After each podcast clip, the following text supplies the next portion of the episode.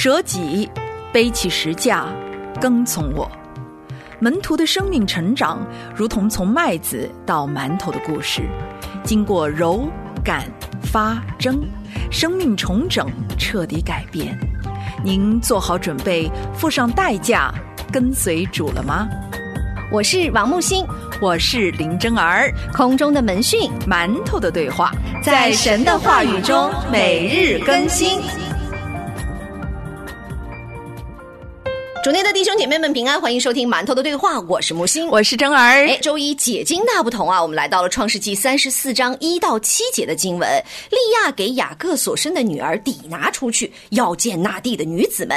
纳地的主西魏人哈莫的儿子事件看见他，就拉住他，与他行淫，玷污他。事件的心系恋雅各的女儿抵拿，喜爱这女子，甜言蜜语的安慰他。事件对他父亲哈莫说：“求你为我聘这女子为。”妻雅各听见事件玷污了他的女儿底拿，那时他的儿子正和群畜在田野，雅各就闭口不言，等他们回来。事件的父亲哈姆出来见雅各，要和他商议。雅各的儿子们听见这事儿，就从田野回来，人人愤恨，十分恼怒，因事件在以色列家做了丑事，与雅各的女儿行淫，这本是不该做的事。悲哀的一个家庭悲剧。当看到圣经当中这么直白的描写这些。根本平常都不会拿到日光之下来说的一些，因为这是家庭当中的丑事，也是人生当中发生的时候，在以前的这种社会是没有办法公诸于世的。因为对于一个女孩子来讲，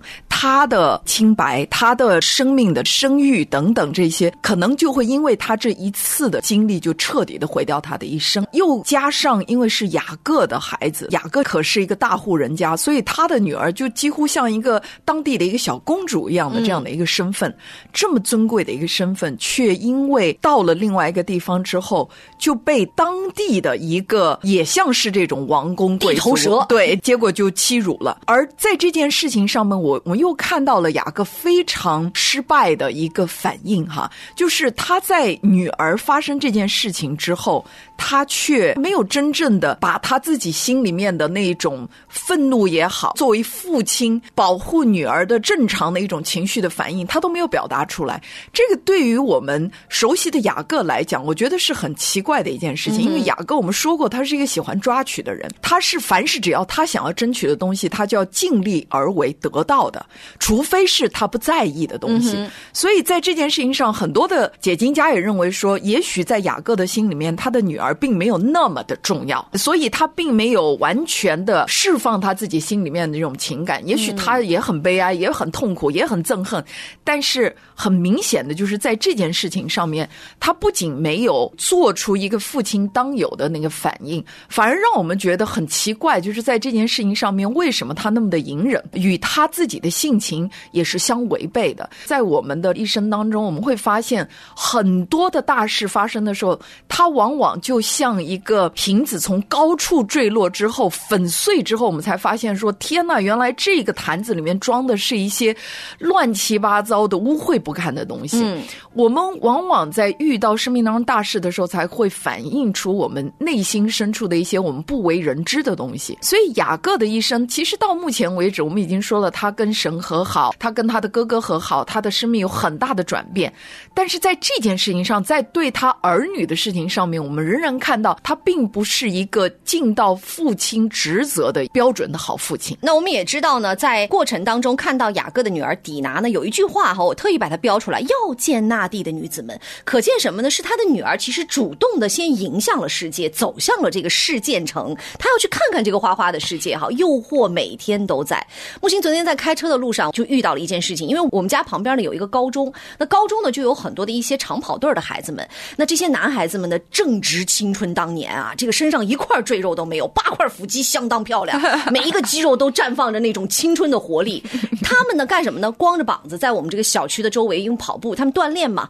所以在这个过程当中呢，我就看到这些孩子们迎面过来的时候，圣经当中说你多看一眼，其实都是行淫了。我以前一直认为这是对男人们说的，我后来发现不是，女人们看到这些悦人眼目的东西也会多看两眼。可是紧接着我马上就开始祷告，我说主啊，我的女儿马上要进入高中，她马上。就要面对这样的一个诱惑和试探，求你保守他，让他的眼睛不要看到这些男孩子们的这些八块腹肌上，你让他的眼睛时刻都可以看在你的身上。所以我突然意识到说，试探每天都有，没错。作为我们父母，我们该如何保守我们的孩子？其实这是非常重要的。是，我想除了父母亲要了解，其实每一个人面对这个世代的时候，我们没有办法去避免别人做什么事情，因为我们没有办法控制别人。你给我但是我们没办法，对吧？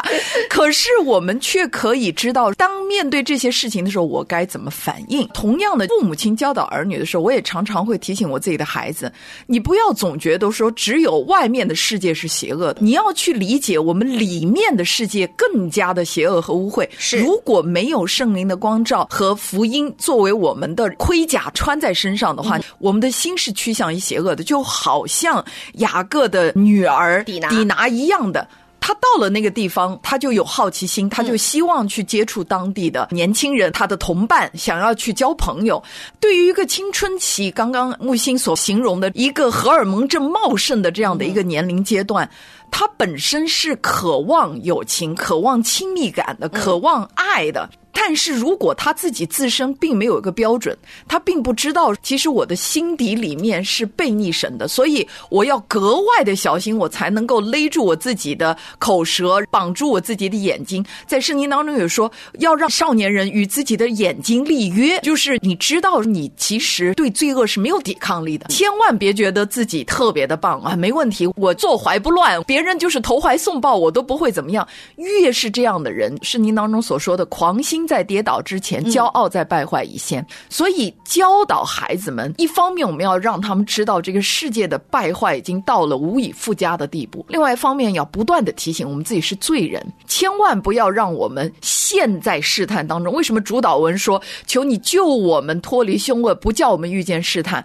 意思就是说，当凶恶临到了，把我们从中间拔出来，而不叫我们遇见试探的时候，实际上不要我们走进试探当中。是是试探随。随时都在我们身边，但是如果我们自己乐颠颠的走进去的话，那真的是谁也救不了我们。在经文当中，哈姆的儿子事件跟这个事件城的名字是一模一样的，其实代表的就是世界。世界每天都在侵蚀我们的孩子，每天都想要玷污我们的孩子。大家不要认为说我只要把孩子每周带到教会去，我的孩子就一定被基督所保护。是的，基督会保护他们。可是世界的诱惑同样很大。我前两天呢，在准备这期节目的时候，看到了一位作者的一个灵魂发问，我今天也在这。里跟我们所有的家长们分享，今日的基督家庭的儿女们有多少正因着父母灵性的熟睡而走在危险的悬崖边上？他们随时都有掉进无底坑的可能。基督徒父母们，你的孩子今天在哪里？是否虽已事业有成或者学业有成，但已久没有去教会敬拜，对信仰毫无兴趣？或者他们今日仍在教会当中，但是灵魂真的在天国之内吗？这一段灵魂的发问。每一个基督徒的父母都需要问问自己，但是我们在灵魂发问的时候，我们也要问问我们自己：我们在哪？是没有任何一个人，他不跟随耶稣的时候，他还有能力去带领别人跟着他去跟随耶稣。只有一个门徒才能够带领门徒。馒头的对话一直强调的就是每一个人都需要紧紧的来跟随耶稣。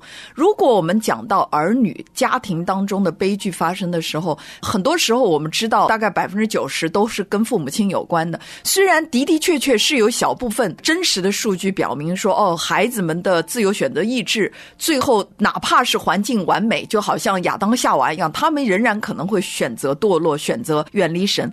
可是，在大部分的情况底下，我们都知道种瓜得瓜，种豆得豆，这是一个自然律。如果我们从小把儿女完完全全的扎根在神的话语，带到神的面前的话，我们真的会发现他们对世界的那一个。胃口就会关闭，因为你喂给他的才是真正的精良的、美好的属灵的粮食。当他已经吃惯好的食物，他是不会去吃那些垃圾食品的。正因为他的里面是饥饿的状态，但是又没有好的粮食喂给他，所以底拿才会到了当地就想要去跟当地的女孩子们打成一片。我们知道好多的悲剧哈，尤其是在北美青少年当中，我们会发现，比如说毒品泛滥啊、酒精泛滥啊。啊，或者是色情泛滥的一个很大的原因，就是因为校园的 party，各种各样的派对。什么派对呢？就是我的好朋友邀请我去他家参加一个，比如说生日派对，然后整夜都待在家里狂欢这样的一个派对。可能就在这个过程当中，谁的朋友的朋友的朋友，可能八竿子打不着的朋友就来了，谁都不认识的就带来了某些吸引人眼目的一些东西啊，或者是让你觉得哎尝尝没有关系嘛，所有人都尝一尝的东西。好多的年轻人都是在这样的派对当中就堕落了，而且。第一次堕落呢，他们都是恐惧的，都是很想要跟父母亲分享的。结果到家哦，可能父母亲吵架，或者父母亲根本不在家，自己也 party 去了，或者是加班，或者是什么。他们回到家，处于一种极度的孤独和恐惧当中，接踵而至的就是朋友们的问候。哎，你怎么样啊？昨天玩的嗨吗？你要不要今天晚上继续再来啊？当然了，他永远是投送自己在那些温暖和给他关注的怀抱当中。所以我们知道，太多的孩子的悲剧。是由于缺乏家庭生活和家庭的温暖导致的。我前两天呢，跟我的女儿还特别聊到了这一点哈，因为在美国现在的高中的吸毒率，尤其是在加州大麻合法化之后，高中的学生吸大麻这事情就非常非常的普遍，而且很多的孩子他很坏啊，他会把这个大麻放在一些糖果里呀或者饮料里面，然后专门让你吃。现在这个大麻产业已经把它做成了糖果和饼干，对。然后在这个过程当中，很多孩子是误食，是。但是一旦误食之后，他就有瘾啊。他就会希望，然后就慢慢的坠入。所以我前两天在带着我女儿读经的时候，我也特别的提醒她，我说从现在开始，学校里不是你的非常亲近的朋友，除非是你知根知底的好朋友哈。但是有时候知根知底的朋友也也很害怕。我也告诉她，我说任何人给你吃的喝的，你都不可以接纳。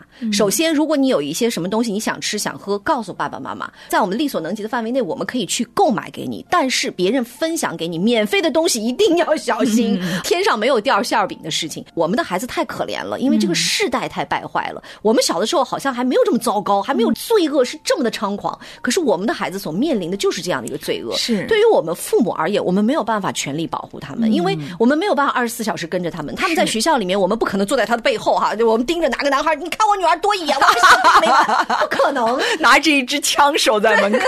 所以我们唯一能做的就是，首先让他把神的话语刻在心板里，他有标准；其次就是求。圣灵，我每一天都在为我的女儿祷告。我每一天我都求主说：“主啊，今天让她在这个学校里面，让她眼目所及的不是情欲，眼目所及的应该是自己如何做光做是在儿女的身上，我们投资多少祷告都是不够的。你真的要拿祷告里里外外把孩子包裹起来。其实好多好多的时候，整个教养儿女的过程都是圣灵的工作，都是神自己亲自做成的。前几天我的老大满了十八岁那一。天呢，我们其实有很多非常美好的一些家庭的时间。在之前呢，我花了大概整整一个多月的时间，做了一本生日的祝福的集册哈。在制作的过程当中，因为他过去的老师、朋友、牧者都给他发来了这种贺电和写了这些祝词，我在一篇篇读的时候，我热泪盈眶，因为每一篇的文章里面都是充满了神的话语，充满了神的祝福。我就在想，如果我们能够。不单单是我们自己，而是我们让我们的孩子身周围被这样属灵的一个环境所包裹的话，你就会发现说，虽然他们纵然软弱。但是神因着全家人这样的这种爱护，我们说全村人这样的一个爱护这个灵魂，我们就像在撒旦的集中火力的攻击底下，我们为这个孩子层层的建起了围墙和保护。在这个孩子没有办法拿起神的话语去反击的时候，我们就做了这样的一个工作。而其实整个教导儿女的过程，就是在撒旦的手中抢夺儿女灵魂的属灵的征战。如果我们自己不警醒，我们。怎么可能真正的可以做到那个保护孩子的功用呢？是，所以弟兄姐妹们，作为父母，我们自己先要操练起来，让我们警醒的同时，也有力量去抵挡这个黑暗的世界，更有力量带领我们的孩子去抵挡这个世界的诱惑。好，我们今天馒头的对话就是这样，明天同一时间不见不散，拜拜，拜拜。